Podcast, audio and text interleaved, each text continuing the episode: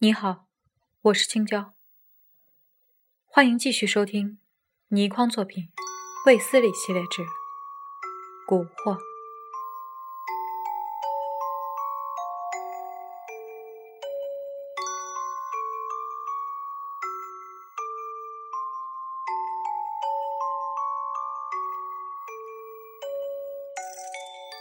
在这里，我要附带说一说有关王小姐的一些事情。叶佳琪父子之死，不但对于王小姐是一个极大的打击，而且对王小姐的家人也是一项极其严重的打击。他们无法再在苏州住下去了，所以王小姐的父母便开始以极贱的价格变卖他们的一切不动产，集中了一大笔现款，举家迁离了苏州。他们离开了中国。但却没有人知道他们究竟到什么地方定居了。我后来查访了许多人，只知道他们离开国境之后，第一站是香港。在香港之后，有人在日本看到过他们。再接着，他们到了什么地方，便没有人知道了。他们可能在南美洲的某一个国家，过着与世隔绝的生活。当时，我在离开了王家之后。仍然回到了叶家，又住了好几天，一直等到叶老太太的一位兄弟从南阳赶了回来，接管了家事，我才向他们告辞。而在那几天之中，我每次看到叶佳敏的时候，我的眼光绝不敢与他接触，因为这件事情的始末，他也知道，并且他一早便已经相信了，而我却不信。固然，我信与不信都于事无补。就算我早已深信，也没有这个力量可以劝动叶佳琪回到八珠的怀抱中。但，我却总有一种做错了什么的感觉。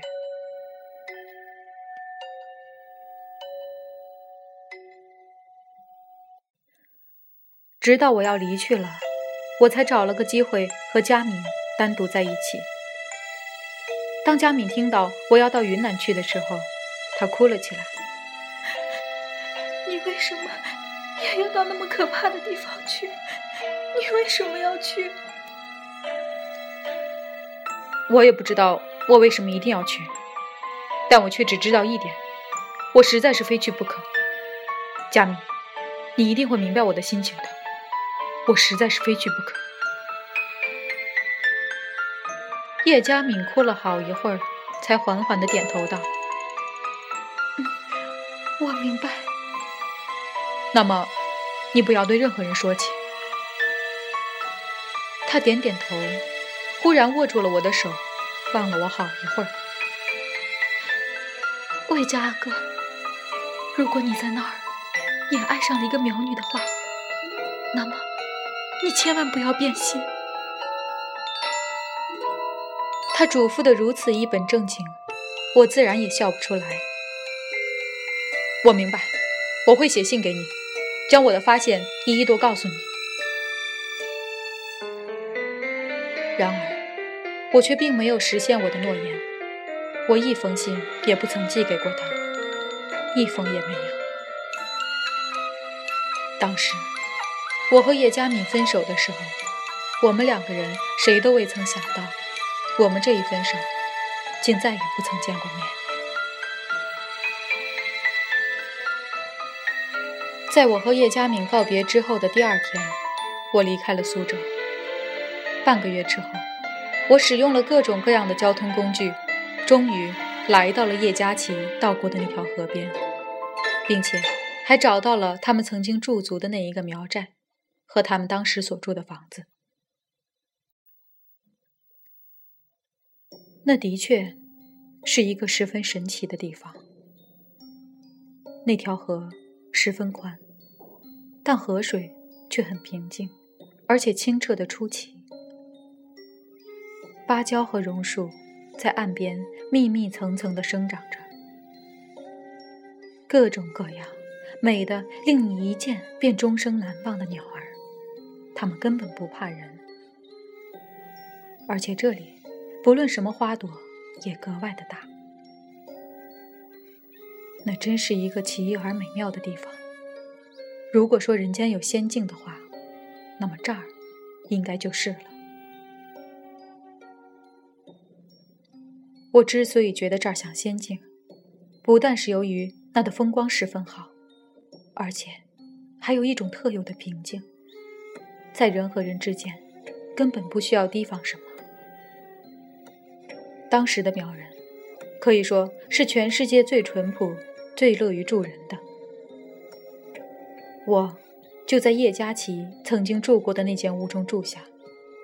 我向这个苗寨中的苗人打听叶嘉琪曾提到的那一族苗寨的事情，可接连几天，我在他们口中却什么也没有得到。这些苗人，他们肯告诉你任何事情，但就是不肯和你谈起那一族善于尸骨的古苗。而且，当你提起骨的时候，他们也绝对不会巧妙地顾左右而言他。他们只会在忽然之间停止讲话，然后用惊恐的眼神望着你，使你感到毛骨悚然。我在苗人的口中问不出什么之后，就决定自己去寻找。那是一个月圆之夜，我划着一只独木舟，慢慢的向河的上游划去。我相信，那正是叶嘉琪经过的途径。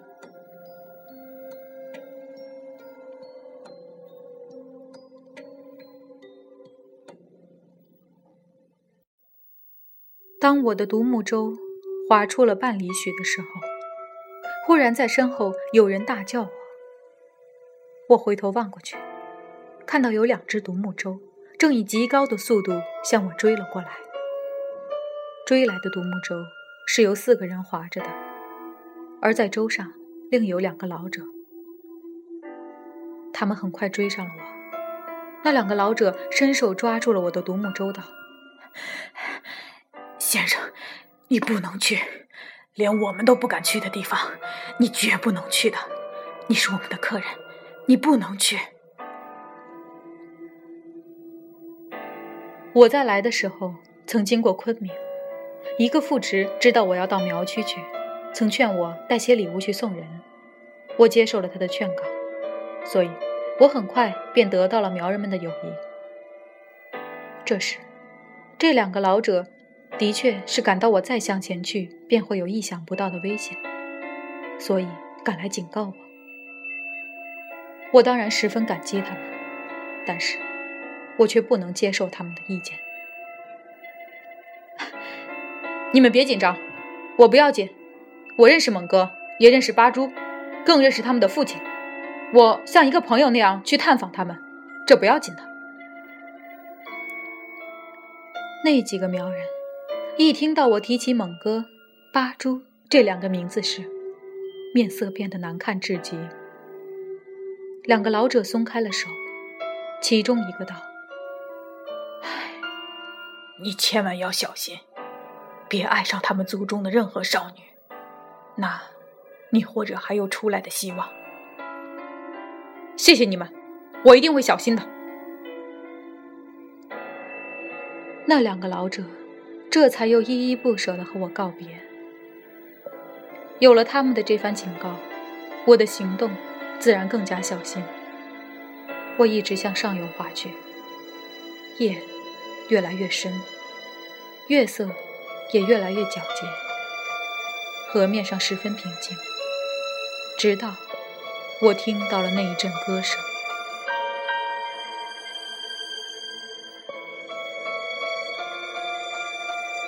那毫无疑问的是哀歌，它哀切的使人的鼻子发酸。我那时心情不好，但也绝不至于伤心流泪。可是，在我听到了那一阵哀歌之声之后，我却不由自主间鼻子发酸，落下泪来。我仍然向前滑着，而哀歌声。也听得越来越真切。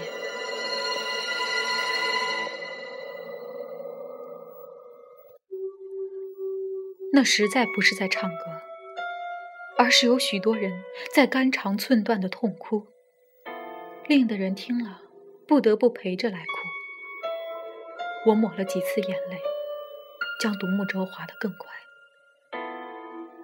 这时已经是午夜，而那夜恰好是月圆之夜。等到我的独木舟转过了一片山崖之后，我已然可以看到河面上出现的奇景。我首先看到一片火光，接着我看到了一只十分大的木筏，在那木筏之上，大约有七八十人。每一个人都唱着，用手掩着面，而在每个人的身边都插着一个火把，所以，我可以清楚地看到他们哀痛欲绝的神情。在木筏的中央，有四个少女，头上戴着种雪白的花织成的花环。她们正唱着歌，一面唱着，一面流着泪。而在他们的脚下，则躺着另一个女子。那女子躺在木筏上，一动不动的，像是在沉睡。木筏停在河中央不动，因为有四股长藤系住了岸上的石角。而当我的独木舟越划越近之际，木筏上几乎没有一个人注意到我。当我来到离木筏只有十来尺之际，我已经看清，那躺在四个少女中间的女子，正是八珠。八珠的身子盖上了各种各样的鲜花，只有脸露在外面。她的脸色，在月色下看来，简直就是一块毫无瑕疵的白玉。她闭着眼。那样子，使人一看就知道他已经离开人世。我的眼泪立时便滚滚而下。我一面哭着，一面将独木舟向木筏靠去。一直等到我上了木筏，才有人向我看了一眼。向我望来的正是猛哥。猛哥一看到我。略怔了一怔，想过来扶我，但我却用力的一挥手，几乎粗暴的将他推了开去。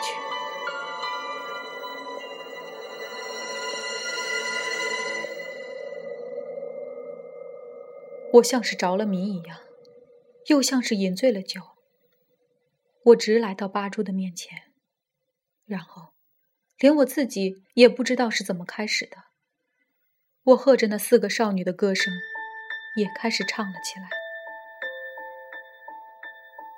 本来只是那四个少女在唱着哀歌，突然加进了我这个男人嘶哑的声音之后，哀歌的声音听起来更是哀切。所有的人哭得更伤心了。我唱了许久，然后俯下身，我用手指。轻轻地拨开了八珠额前的头发，在月色下看来，八珠就像是在熟睡，像美的童话中的睡美人。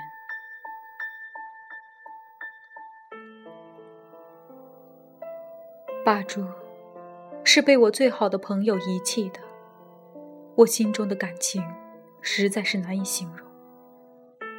我并不是一个好哭的人。然而，我的泪水却不住地落下，滴在他的脸上，滴在他身上的花朵上。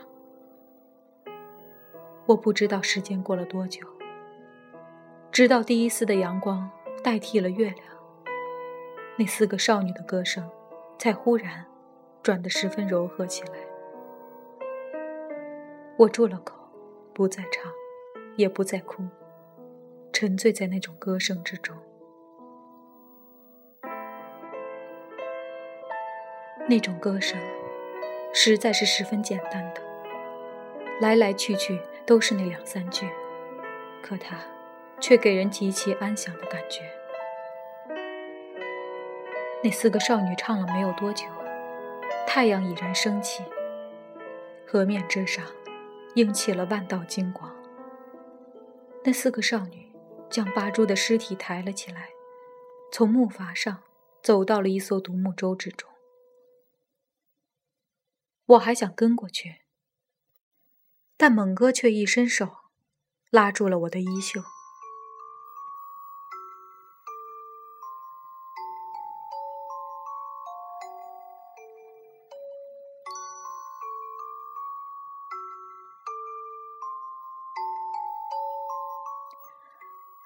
今天的故事就到这里，感谢你的收听。